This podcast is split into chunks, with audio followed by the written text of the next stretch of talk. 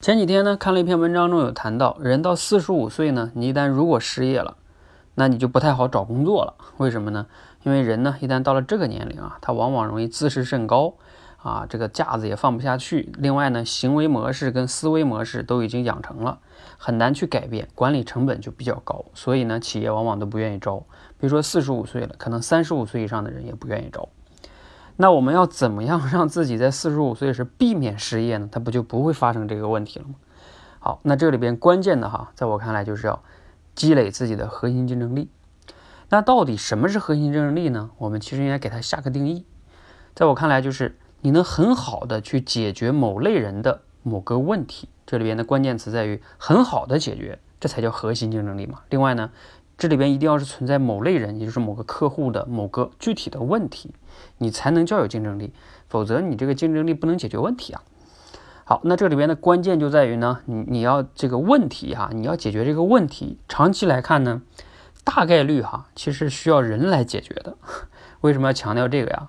比如说举个例子啊，像我们如果你去当司机，你就是你解决的问题就是拉某一个人从 A 地到 B 地，对吧？但这件事儿呢，从长远来看，大概率会被机器来解决，因为机器拉某人 A D 到 B D 比你解决的好。啊，有的人说，那我这个工作是律师、医生。啊，前段时间看过网上一篇文章啊，就说很多技术含量没那么高的律师跟医生，在未来呢，也可能会被人工智能所替代。那你就要想想，你解决那个问题是不是大概率是会被人一直来需要人来解决？这个是很关键的。第二个呢，就是你这个核心竞争力啊，不要过于去依赖于某个组织。如果你太依赖这个组织，万一这个组织不要你了，你就麻烦了；或者这个组织不在了，你也麻烦了。比如说啊，像前段时间就是说华为要准备裁员七千多名老员工，那你想想啊，他们一旦失业怎么办？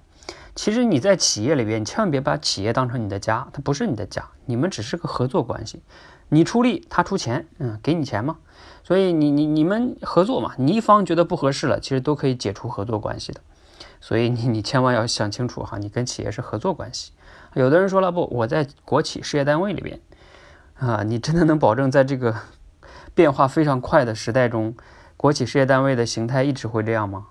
你真的敢赌吗？啊，这是关于第二点啊。第三点就是。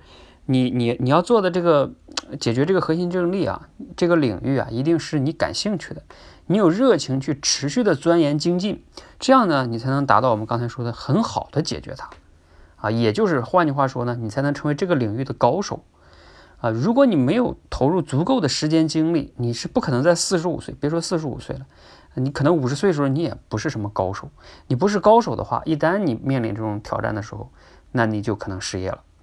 所以你只有成为这个行业的高手啊，你才能确保自己一直有饭吃，并且呢，可能还吃得非常好。